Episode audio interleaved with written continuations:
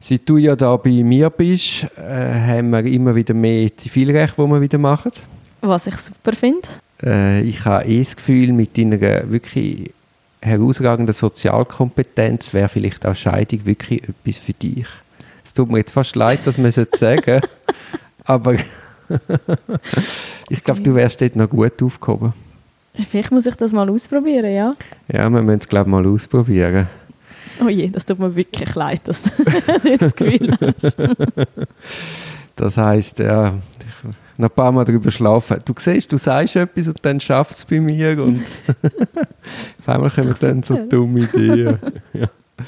Eben, wir haben jetzt eine Zivilrechtsanfrage gehabt und du hast äh, dich da ein bisschen näher damit beschäftigt. Mhm. Es geht, äh, wir haben eine Klientin, die hat einen Arbeitsvertrag, der heißt, dass sie ab 50 eine Woche mehr Ferien hat. Und jetzt ist die Frage, was heißt das genau ab 50? Ist es Kalenderjahr oder ab wann sollte das anfangen zu laufen? Hast du das schon können anschauen Ja, das habe ich angeschaut. Ähm, es ist so eben, der Vertrag tut es halt überhaupt nicht genau bezeichnen wenn das jetzt wirklich anfangen laufen, wenn das gilt, was wie wo.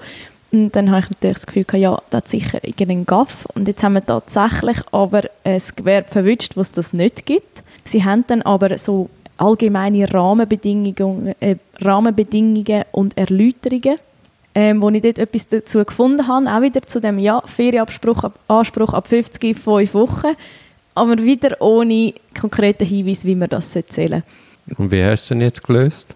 Äh, mit einer analogen Anwendung von einer Regelung für die 20-Jährigen. Ich glaube, ja, dort startet es. Genau. Ähm, bis 20 hat man ja auch mehr Ferien und ab dem 20. Geburtstag dann weniger.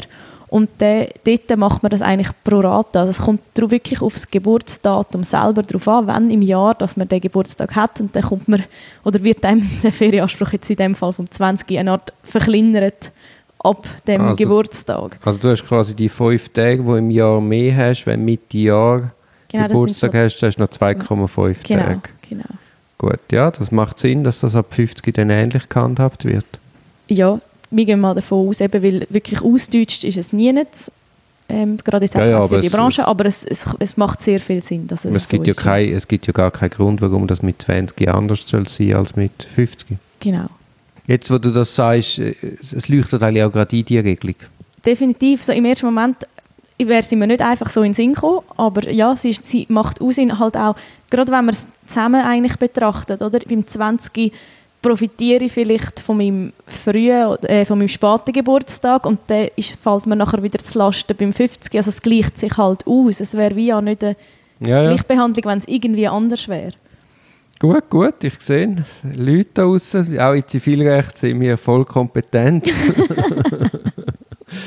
Nein, super. Merci für die Abklärung. Sehr gerne.